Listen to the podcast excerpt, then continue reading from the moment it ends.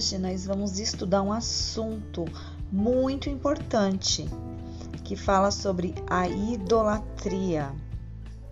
A idolatria é um pecado, é permitir que as coisas se tornem o centro dos nossos desejos, valores e dependência, usurpando assim o lugar da confiança e fé no próprio Deus.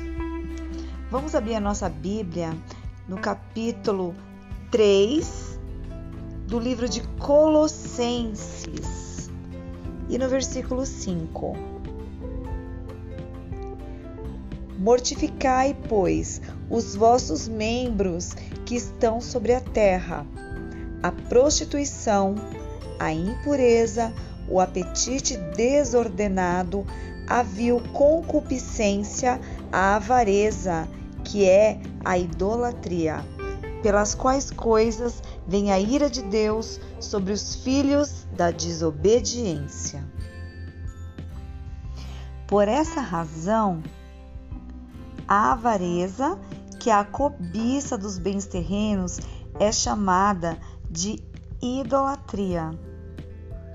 Nós sabemos que nada pode ser colocado em pé de igualdade nem de superioridade ao nosso relacionamento com Deus e a Sua palavra, de acordo com a revelação divina. Nós vamos estudar aqui um assunto bíblico, né?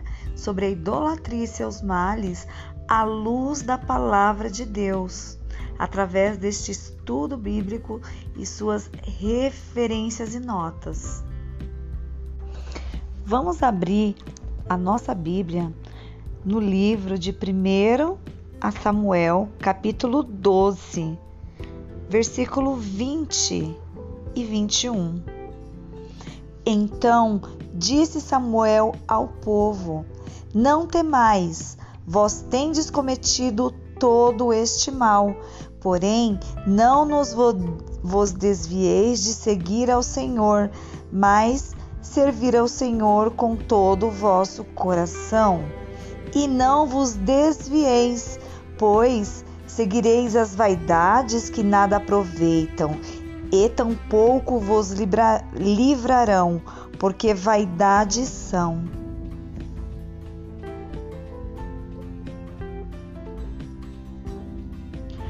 A idolatria é um pecado que o povo de Deus, através da sua história no Antigo Testamento, cometia repetidamente. O primeiro caso registrado ocorreu na família de Jacó.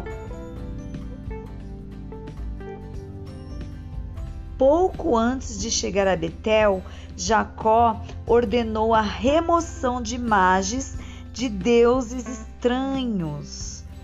Vamos abrir a nossa Bíblia no capítulo 35 em Gênesis.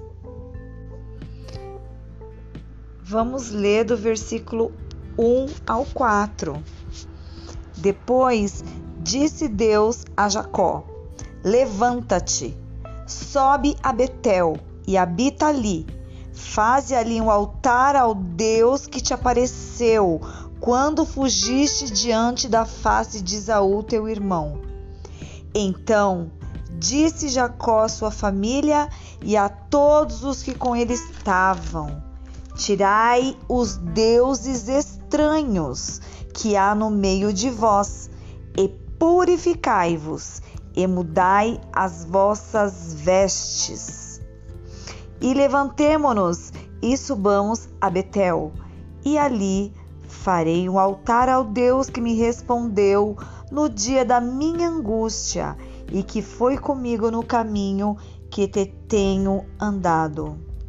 Então deram a Jacó todos os deuses estranhos que tinham em suas mãos e as arrecadas que estavam em suas orelhas e Jacó os escondeu debaixo do carvalho.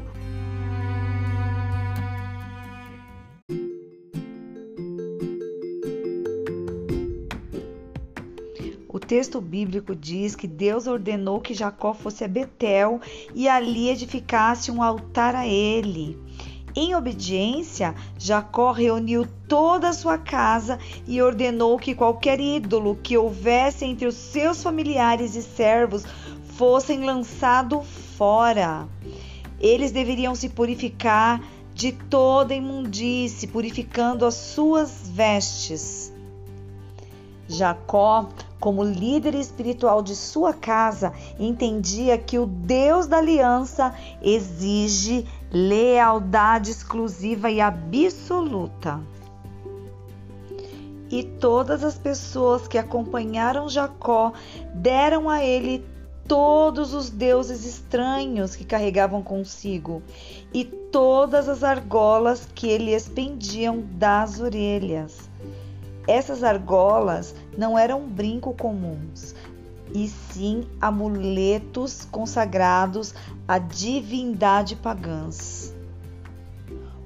O povo de Israel teria que remover todo objeto e tudo que poderia atrapalhar a adoração fiel ao culto ao único e verdadeiro Deus.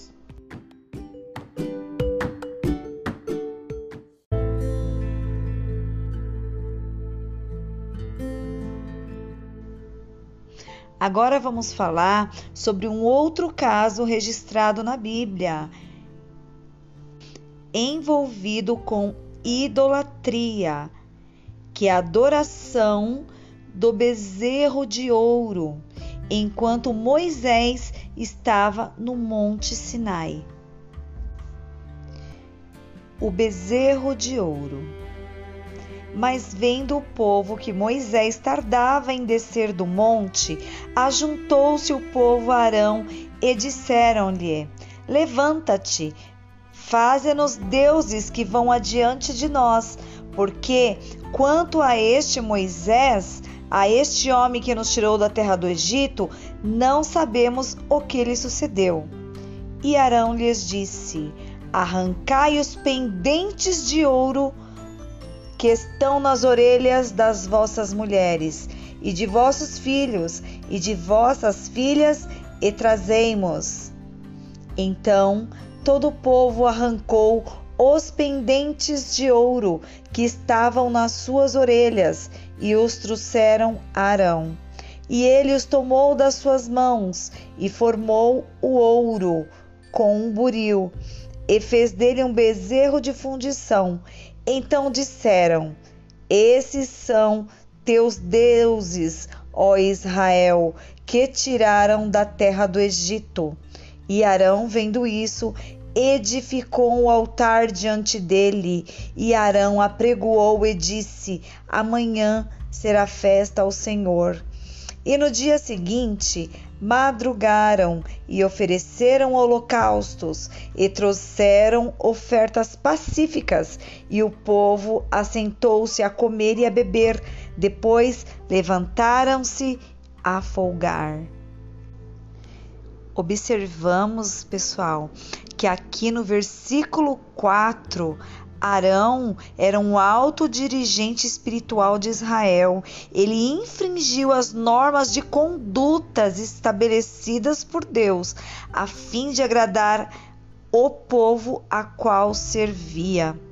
Arão ele cedeu diante das pressões ímpias dos israelitas e violou o segundo mandamento.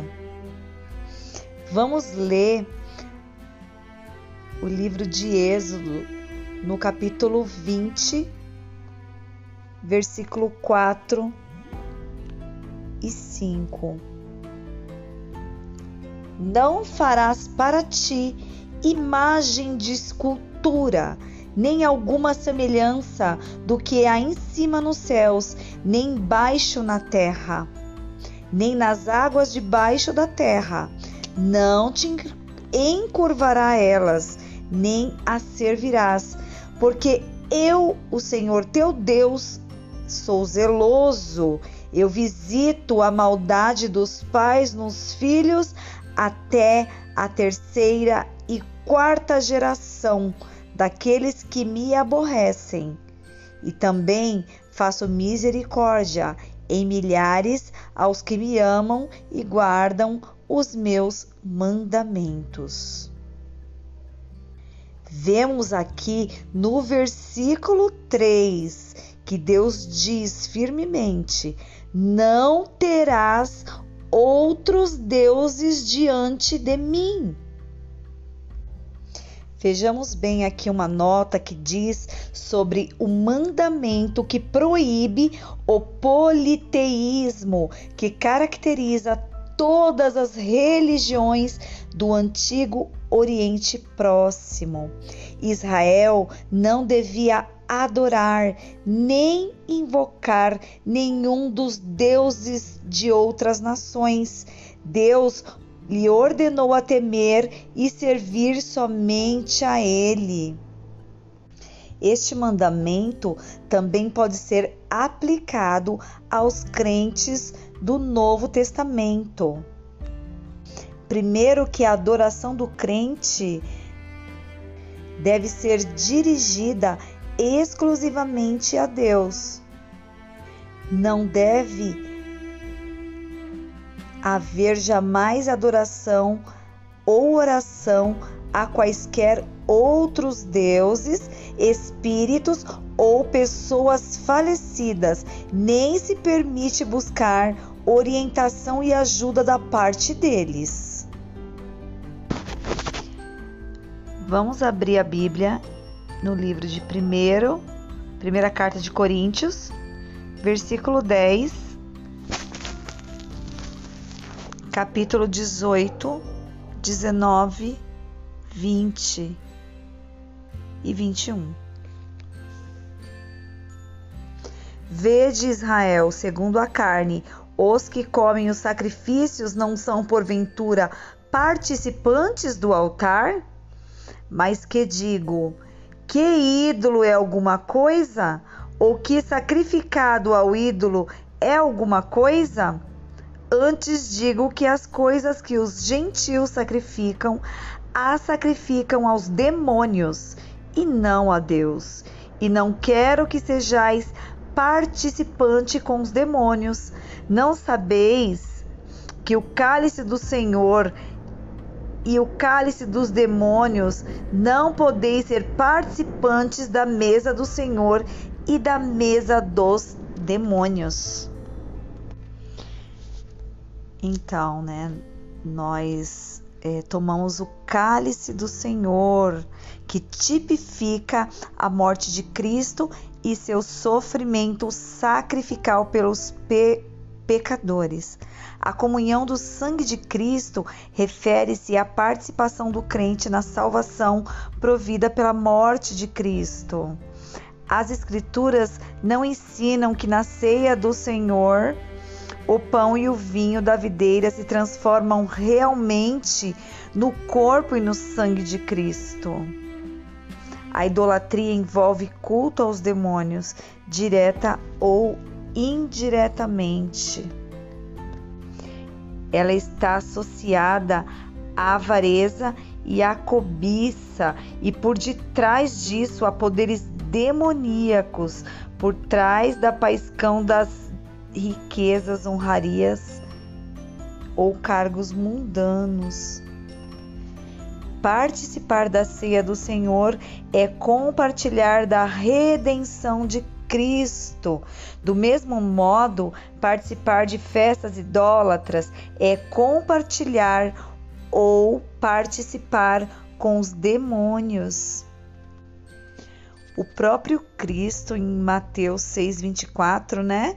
Ele falou a respeito desse erro fatal, né? Que ninguém pode servir a dois senhores. O erro de alguns em Coríntio era não distinguir entre retidão e impiedade, entre o santo e o profano, entre o que é de Cristo e o que é do diabo. Não compreendiam o zelo santo de Deus observando ali né, no capítulo 20 do livro de Êxodo, no versículo 4, que diz sobre a proibição da adoração a outros deuses, que determina que nenhuma imagem deles seja feita. porque o nosso Deus é infinitamente grandioso para ser representado por algo feito por mãos humanas. O segundo mandamento, ele proíbe a feitura de imagens de Deus ou de criaturas no propósito de adoração, oração ou qualquer outro tipo de auxílio espiritual. É impossível uma imagem ou quadro de Deus representar corretamente a sua glória e caráter pessoais. Deus é tão transcendente, tão santo e tão insondável de que qualquer imagem quer dizer qualquer imagem de Deus o desonra e detrai a sua verdadeira natureza e aquilo que ele tem revelado de si mesmo. Os pensamentos e conceitos do crente a respeito de Deus não devem basear-se em imagens ou pintura dele, mas em sua santa palavra e na revelação através da pessoa e obra de Jesus Cristo.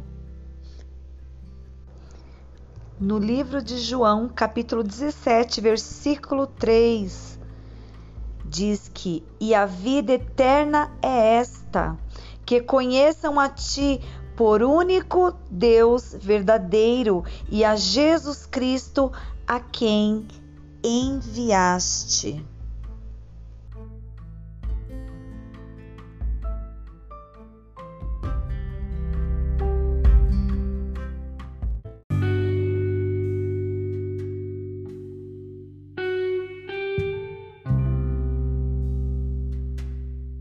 Agora vamos abrir a nossa Bíblia no livro de 1 Reis, capítulo 11. Nós vamos ler sobre a idolatria de Salomão e a ira de Deus contra ele. E o rei Salomão amou muitas mulheres estranhas, e isso além da filha de Faraó, Moabitas, Amonitas, Edomitas, Sidônias e Etéias. Então, aqui no capítulo 11, né, fala sobre o declínio espiritual de Salomão e as consequências disso. Salomão ele começou com um homem que amava o Senhor, que andava nos estatutos dele e que edificou o templo dele. Experimentou o amor de Deus, da sua graça, da sua salvação, recebeu conhecimento espiritual especial e escreveu parte das Escrituras Sagradas sobre a inspiração do Espírito Santo. Entretanto, Salomão endureceu-se pelo engano do pecado e se desviou do Senhor para seguir outros deuses. Ele provocou a ira de Deus e, consequentemente, foi castigado por Deus. O erro fatal de Salomão foi de buscar o poder, sucesso, riquezas e prazer sensual contemporizando com a idolatria o pecado e tolerando-os, Salomão envolveu-se com alianças iníquas e com nações pagãs, como Tiro, Egito e outros povos. Aqui no versículo 2, né, que fala que o fato de Salomão ter muitas esposas não somente foi um desprezo ao mandamento de Deus, aos reis para não multiplicarem as esposas, mas também eles transgrediu a proibição divina contra casamentos e mulheres pagãs dentre os cananeus. Fica evidente aqui que Salomão deixou de meditar cuidadosamente na lei de Deus, para que aprenda a temer seu Deus, para guardar todas as palavras dessa lei, né? porque Salomão se uniu a essas mulheres com amor ele perverteu seu coração para seguir outros deuses. Ele tinha setenta mulheres princesas e trezentas concubinas. Salomão era diferente né, do seu pai Davi. O coração de Davi era perfeito, não no sentido de nunca ter pecado nem fracassado terrivelmente contra Deus, mas porque ele nunca se envolveu com idolatria e adoração a outros deuses. Quando Davi ele pecou com Betseba e tentou encobrir tudo, ele cometeu um grande delito, chegando ao ponto de desprezar a Deus e sua palavra. Contudo, ele nunca adorou aos outros deuses, nem dependia delas, conforme muitos reis de Israel fizeram. Aqui no versículo 5, né, diz que Salomão andou em seguimento de Astarote, deusa dos Sidônios, e em seguimento de Milcom, a abominação dos Amonitas. Fez Salomão o que era mal diante dos olhos do Senhor e não perseverou em seguir ao Senhor como Davi seu pai, então edificou Salomão um alto a Quemos, a abominação dos Moabitas, sobre o monte que está diante de Jerusalém, e a Moloque, a abominação dos filhos de Amon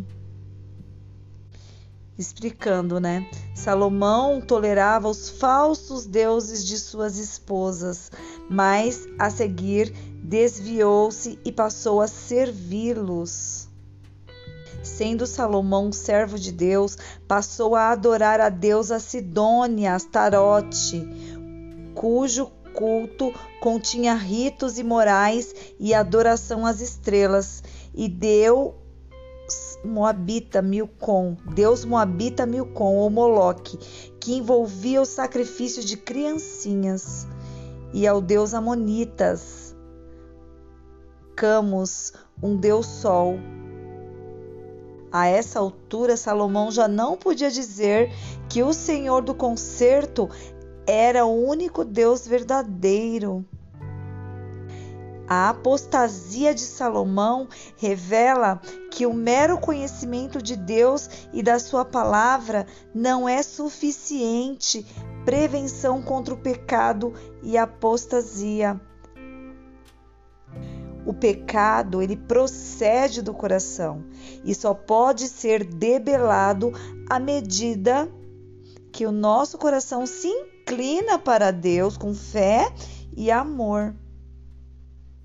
Salomão era um pregador que admoestava os outros, decaiu em pecado tão ostensivo que aceitou abertamente o espiritismo, fomentou a imoralidade e a crueldade, infamou Israel e manchou o nome do único e verdadeiro Deus.